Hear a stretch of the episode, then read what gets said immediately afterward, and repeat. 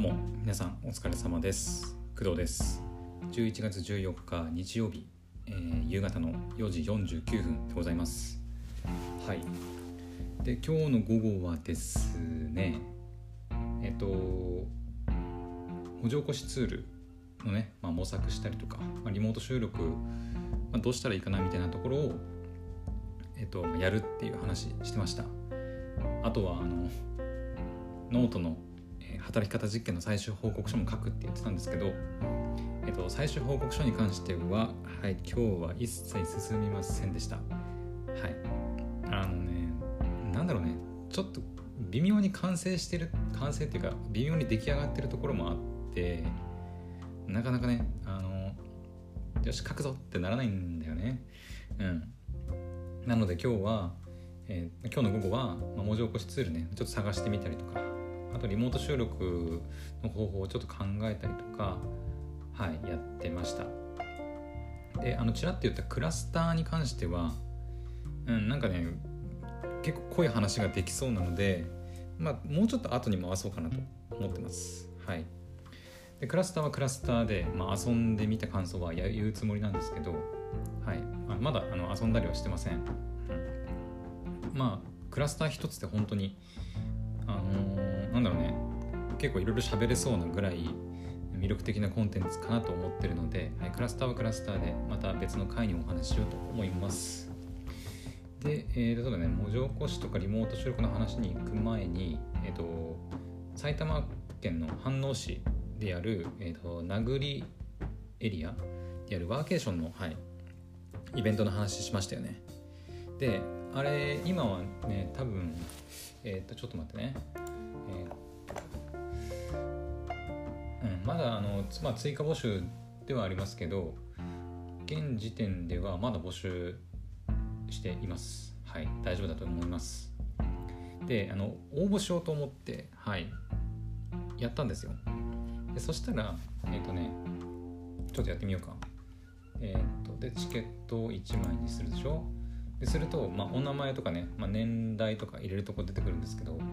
えっ、ー、とね職種っていう部分が出てくるんですね。はい。えっ、ー、とまあクリエイターしか参加できないイベントなので当然そのデザイナーとかイラストレーターとかね、まあ、職種を選ぶ欄があるのはなんとなく想像してはいたんですけどえっと、まあ、この中にえっと私がやってるそのクリエイティブなことポッドキャストのことを書く欄が欄っていうか選べない、うん、別にデザイナーでもイラストレーターでもないしエンジニアでもコーダーでもない。って感じで探していくと強いて言うんであればマーケター PR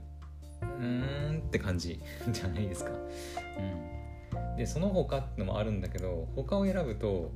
あの他っていうのはそのクリエイティブな仕事じゃないっていう意味に取られてしまうらしくて。で他を選んだ人はあの一緒に行く人の中に、えーと、クリエイティブな人がいないといけなくてで結局じゃあその人は何の職種なのっていうふうに聞かれます。はい。なので、まあ、職種どうしようっていう感じかな。うん。はい。今そこでねちょっとまあつまずいてるというかあのどれを選んでいいか分からなくてはい。申し込みは済んでおりません。まああとそうだね。あのポッドキャストのお仕事はまだ確定したわけでもないのでまあ容易になんか参加するっていうのもなんか変かなととも思っているのもあってはい。あの人気なのでなんか締め切られちゃう気もするんですけどうんまあとりあえずもうちょっと置いとこうかなと、思ってます。とりあえずポッドキャストの、え、お仕事が、まあ、確定すれば申し込んでもいいかなと、うん、思いますね。うん、職種はねどれかな。なんかその他の職種とかで選ばせてほしいんだけどね。その他のクリエイティブな職種みたいな感じで。うんなんだろうね。もうアーティスト音楽絵など。アーティストってわけでもないしな。うんまあ強いて言うならあでもそっか文字起こしをやったりするってなったらライターとか編集でも OK とか、まあ、その辺は実際に申し込む時にまた考えたいと思います。はい。というわけで、えっと、今日ね午後メインで活動した、まあ、文字起こしとかリモート収録の話にちょっといきたいと思います。でねまず文字起こしの方を話しますね。で文字起こしのツール、えーと、前もちょっと言ったんですけど結構たくさんあってなんかどれ使っていいのか分かんねえよっていう話、はい、したと思います。うん。で改めてちゃんと調べてみました。いろいろね。あの Google 検索で、えーと、音声データ文字変換ツールとか、うん、いろいろ調べてみたんですけどでいろいろブログサイトとかであのおすすめ文字起こしツールランキングとかさいろいろあるんだけどそういうサイトをいろいろ見てみて調べてみたんですけどあの有うんとね無料であの文字データをこう即座に私が求めてるのは、えーと、音声データ例えば MP3 とか、えーと、WAV、えー、WAV かなとかあとアンカーだとね M4A っていう、まあえーと、形式であの録音録音っていうか音声データ保存されたりするんですけどそういった音声ファイルを、えーと、アップロードして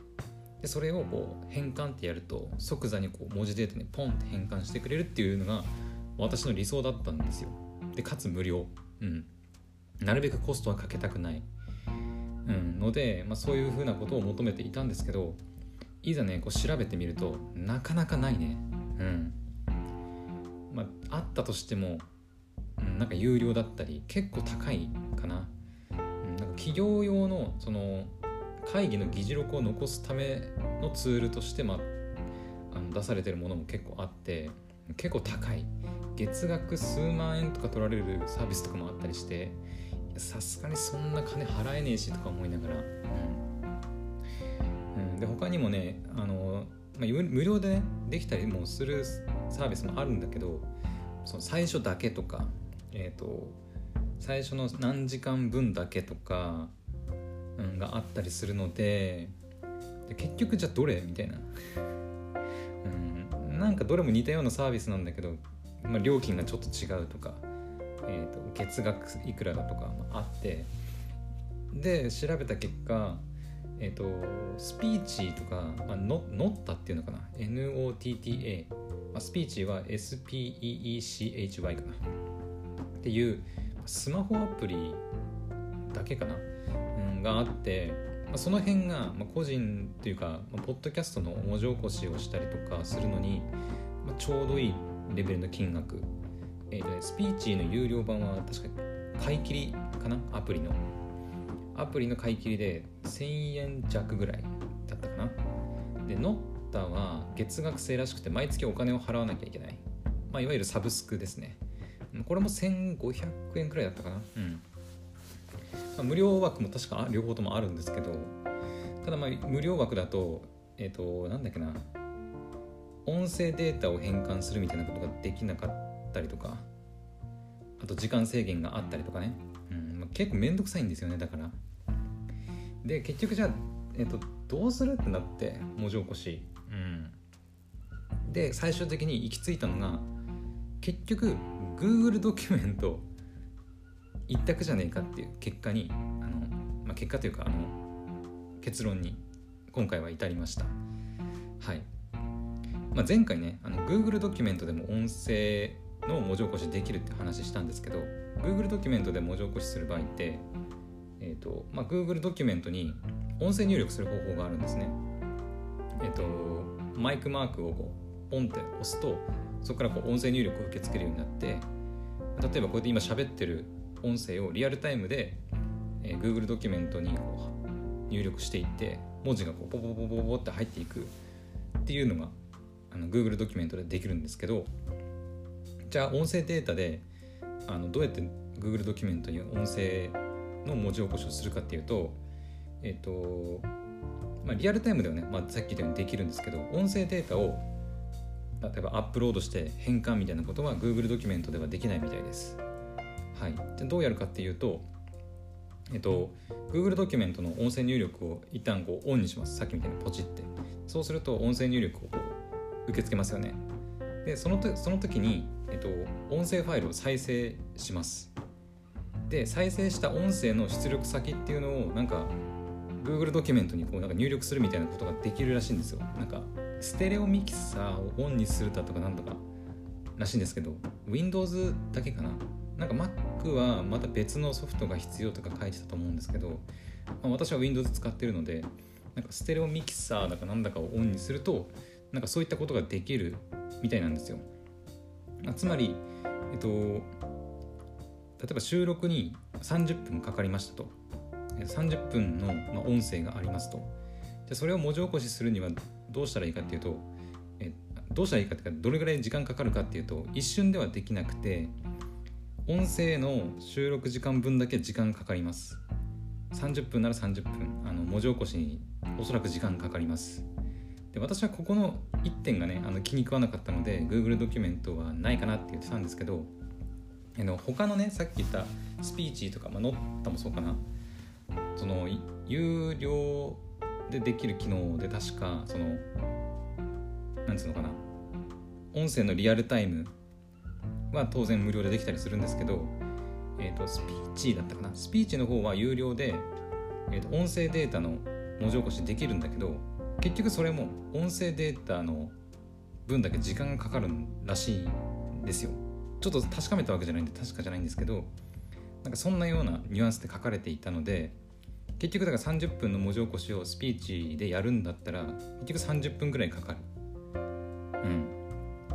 だったら Google でいいんじゃないかと、うん、いうふうな結論に至ったわけです。はい。はあもうあの本当に めちゃくちゃあるんですよ。文字起こしツール。なんかあのなんかライターの人がおすすめする文字起こしツールベストなんとかみたいな感じで書いてある、えー、ブログとかもねあったりするんですけどいやもうどれみたいな本当に。どれ使ったらいいのみたいな本当にたくさんあって結構大変だったねうん。その料金が無料でできるものがたくさんあればいいんだけど無料でできるものが意外と少なくてで無料だとえっ、ー、と無料でできる枠があったりとかえっ、ー、と、まあ、そもそも無料だとできないとかねあったりしてかなりややこしいなんかまあなんだろうジャンルというかサービスなんだなって、うん、思いました。なのでもう Google ドキュメントでうんまあ同じ時間分だけかかっちゃうけどしょうがないかなっていう気もしてます。はい。もちろんあの高いお金払えばあの即座にねあの文字変換することもできるとは思うんですけどうんそれだけの費用をかける必要があるかなっていう感じもしてます。はい。うん、まあ、何かのうんどうなんだろうね、まあ、寝る寝る時とかにあのパソコン起動して、まあ、Google ドキュメントに文字起こししとくみたいなことしとけば、まあ、寝てる間に勝手に文字起こしされてるので、まあ、それでもいいかなとか思ったりうん。まあなんか1時間うん、まあ、パソコン起動して1時間の音声だったらね1時間の音声なら1時間パソコン起動しておいてまあ文字起こしさせておくのも、まあ、できるとは思うのでそれでもいいかなっていう感じがしています。はい。あの いろいろ探し回った結果結局、はい、Google ドキュメントで文字起こしするのが、まあ、いいんじゃねえかなっていう結末になりました。でえっとねまあそのもともともとがその収録した音声を音声データをもとにこう文字起こしするっていう前提だったんですけど Google ドキュメントでやるんだったらじゃあもういっそのことを収録するときに収録もしつつ文字 Google ドキュメントで文字起こしもしちゃえばいいんじゃねえかっていう、考えも出てきてはい。まあ音声データで文字起こしするんじゃなくてもう収録する時に同時にあの Google ドキュメントで文字起こししちゃえばいいんじゃないかなと思ったんですけど、うん。まあ、この場合あの私の声はまあできるとは思うんですけどあの一緒にゲスト収録した際にえ例えばスマホとかパソコンを通じて向こうからね送られてきた音声があのちゃんと入力できるのかっていう問題はあります。はい。なのでその辺はねまあやりながらって感じかな。うん。まあ最初はその、収録した音声データでドキュメント Google ドキュメントの文字起こししてみて、まあ、できるようであればあの試しに、テスト配信的にやってみてその Google ドキュメントを収録と同時にやってみるのも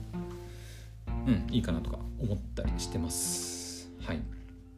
そんな感じかな。文字起こしに関しては。はい。えー、ではもう一つの方、えー、リモート収録の方法についてですね。でこっちもねそんなにまあ、あのー、難しくなかったというか、まあ、結論はね大体出てて、まあ、アンカー、まあ、前回も言ったかな。アンカーでまあ収録するのがやっぱ一番簡単だと、思います。あの収録っていうあのなんつうの？前提ね。で収録をするんであれば今のところやっぱアンカーで撮るのが一番楽かなと。うん。まあ、ホストは私が例えば務めたとしてもゲストは、えーと、アンカーの、ね、アカウントとか必要ないですし、うん、ウェブでおそらくリンクの共有ウェブっていうかまあツイッターかツイッターとか、まあ、LINE とか、まあ、そういうメッセージツール使えばえ、えーと、招待リンク送れるのででウェブでおそらく開いて、えーと収録できるのでやっぱアンカーが簡単かなというふうに思います。でここで新しく考えたのがえっと、まあ、さっきはね収録が前提なんですけどじゃあ生配信ができるんであればどうかなと思いましてあの生配信しつつそのアーカイブが残せたりするツールもあるんですよね、まあ、いわゆる音声 SNS って呼ばれるものでまあ、例えばあの、まあ、収録機能があるなしはあるんですけどクラブハウスとか、えー、あと Twitter のスペースとかあと Spotify のグリーンルームみたいな、まあ、そういう、えーと、音声 SNS っていうのを使って、えーとま、ポッドキャスト収録してかつその収録してる様子をそのままライブで配信するっていうのもあのありなんじゃないかなとちょっと思いましたはいまあ、生配信が、まあ、企業のポッドキャストとしてどうなのかっていうのもあるので、まあ、なん分からないですけど、まあ、そういう方法もあるよっていうことかな。もちろんねあのさっき言いましたけどクラブハウスとかは確か収録っていうか録音機能はないので、うん、クラブハウスはそもそもそのリアルタイムのトークを楽しむっていう確かコンセプトだったんで録音はできないんじゃないかな。って感じかな。うん。グリーンルームに関しては、えっと、まあ、Spotify のサービスかな。であるので、えっと、確かね、アーカイブをメールであのアンカーに送るみたいなことがね、アンカーに送るんじゃないの。メールで送るそのアーカイブをみたいなことができて、で、そのデータをそのままアンカーのポッドキャストとして発信できるみたいな、はい、感じで確かね、言ってた気がするんですけど、何分ね、グリーンルームって、あの日本でもサービス使えるんですけど全部英語なんですよね。そう。となるとやっぱりあの、まあ、私はいいですよ。そんなに英語苦手ってわけでもないんですけど。ないので、うん、ただその、えー、相方とかゲストを呼ぶってなった時にグリーンルーム使ってくださいってなかなか言いづらいかなと、うん、全部英語だし分かりづらいかなっていう感じもしてます。はい。でそういうことをいろいろ踏まえると、まあ、生配信みたいな音声 SNS 使って、まあ、収録と生配信を同時にできるツールで使うんであれば Twitter のスペースが